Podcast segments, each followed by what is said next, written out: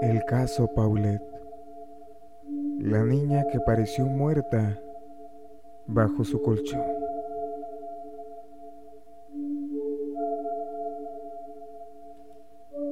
El caso de la niña Paulette es uno de los casos más polémicos en la historia policíaca de México. La muerte de la menor involucra dinero, poder, misterio y dudas sobre las conclusiones de la investigación. La pequeña de cuatro años fue reportada como desaparecida el 22 de marzo del 2010 del departamento de sus padres en una zona exclusiva del Estado de México. Diez días después, fue encontrada muerta en su casa bajo el colchón de la cama. La familia de la menor, de clase media alta, inició toda una campaña mediática para pedir la aparición de la niña. Sin embargo, el cuerpo fue hallado en su habitación, envuelto en una sábana entre el colchón y los pies de la cama. Previo al hallazgo, Expertos de diversas agencias visitaron el lugar e incluso llevaron perros entrenados para encontrar pistas sobre la desaparición de la niña, pero nadie se percató de la existencia del cadáver, localizado hasta el 31 de marzo, debido al olor que emitía el cuerpo ya en estado de putrefacción. A la polémica que desató su desaparición, siguió la discusión sobre las conclusiones a la que llegó la investigación. Su muerte fue declarada como accidente por el entonces procurador del Edomex, Alberto Basbás, quien afirmó que Paulette murió durante la noche después de que volteara sobre la cama y terminara en los pies de la misma y murió por asfixia.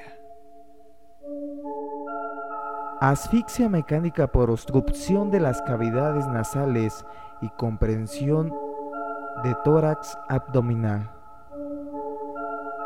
Luego de dos meses de investigación, Basbás llegó incluso a detener a los padres de la menor, Lisette y Mauricio, quienes se separaron después de protagonizar una guerra de declaraciones entre ellos. Tras las conclusiones, de acuerdo con la agencia de noticias, persistieron una serie de dudas entre ellas. ¿Cómo es posible que los peritos limpiaran, revisaran toda la casa sin encontrar a la pequeña? Si se encontraba bajo su cama. La madre y las niñeras tampoco la vieron, a pesar de que dijeron haberla buscado por todas partes. Estaba ahí, bajo el colchón. Mientras pasaban por la habitación cámaras y periodistas, mientras la madre concedía entrevistas pidiendo ayuda para encontrarla justo encima de su cuerpo. Lisette fue exhibida en distintos medios de comunicación como la probable responsable de la muerte de su hija y las sospechas sobre su presunta culpabilidad aceleraron la ruptura entre ella y su esposo, quien en todo momento pensó que su hija había sido asesinada. El procurador mexiquense fue duramente criticado por su papel de la investigación. Su conclusión final fue que la posición en la que fue encontrada la menor corresponde a la posición en la que falleció. Es decir, el cuerpo no fue movido en ningún momento. No existen lesiones u otros indicios relacionados con la muerte, ni que indiquen maniobras de defensa por resistencia previos al fallecimiento, ni evidencias de que la oclusión de orificios nasales fuera producida por otra persona, insistió el procurador en su momento. aseguró que el deceso de Paulette ocurrió entre la noche del 21 de marzo, fecha en la que la menor regresó de pasar unos días de descanso en la población de Valle Bravo y las primeras horas de la madrugada del 22 de marzo.